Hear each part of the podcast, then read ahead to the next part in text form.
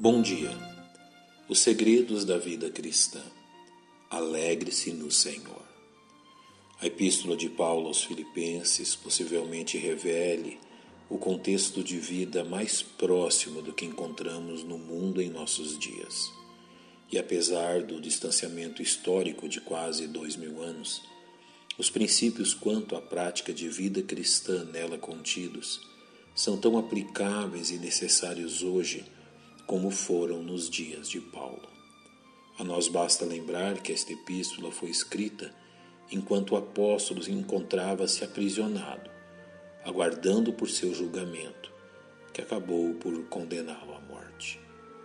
É inconcebível aos olhos deste mundo, mas não aos olhos do Evangelho, que um homem em tal condição não somente prove, como prescreva a seus ouvintes uma exortação como a que encontramos no quarto capítulo desta epístola, quando nos diz: Regozijai-vos sempre no Senhor. Outra vez digo: regozijai-vos. Há uma preciosa lição aqui e faremos bem em examiná-la. A prática desta verdade somente pode ser experimentada quando reconhecemos que há somente uma fonte de onde esta alegria pode ser obtida e esta fonte é o Espírito Santo de Deus. É por esta razão que a exortação de se alegrar no Senhor somente pode ser provada pelos salvos em Cristo, de forma que é absolutamente impossível que aqueles que rejeitam a salvação em Cristo aprovem. Nem religiosidade, nem espiritualismo, nem legalismo. Nada tem valor para se obter esta alegria.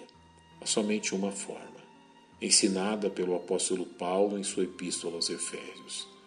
E não vos embriagueis com vinho em que a contenda, mas enchei-vos do Espírito. É também importante que saibamos que esta alegria no Senhor pode ser provada pelos filhos de Deus, independente das circunstâncias que enfrentam.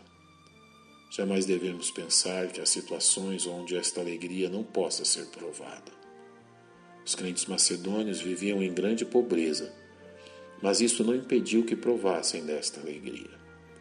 Os apóstolos foram açoitados por causa do seu testemunho como cristãos, e isso não lhes causou tristeza, pelo contrário, eles saíram dali regozijando-se de terem sido julgados dignos de padecer afronta pelo seu nome. O autor da Epístola aos Hebreus relata que aqueles cristãos se regozijaram por ter os seus bens roubados pelas autoridades unicamente devido à sua fé em Cristo. E Paulo mesmo testemunha que transbordava de alegria em todas as circunstâncias, mesmo as mais difíceis e dolorosas, como revela aos Coríntios. Transbordo de gozo em todas as minhas tribulações. Finalmente, é necessário que os salvos em Cristo possuam clara distinção entre a genuína alegria cristã e a efêmera felicidade provada neste mundo, reconhecendo a alegria no Senhor como algo que pode e deve ser provado de forma permanente, enquanto a felicidade mundana é meramente uma sensação passageira. Da mesma forma, a alegria no Senhor atinge o mais profundo da alma, enquanto a felicidade mundana é tênue e superficial. A alegria cristã é real, porque podemos colher seus frutos. Porém, a felicidade deste mundo é ilusória e isto fica comprovado por suas consequências. A alegria cristã é posse exclusiva dos salvos, não podendo ser-lhes roubada pelas circunstâncias. A felicidade mundana pode ser roubada, uma vez que não é baseada nas coisas superiores. Você tem provado desta alegria? Ouça o que o salmista diz.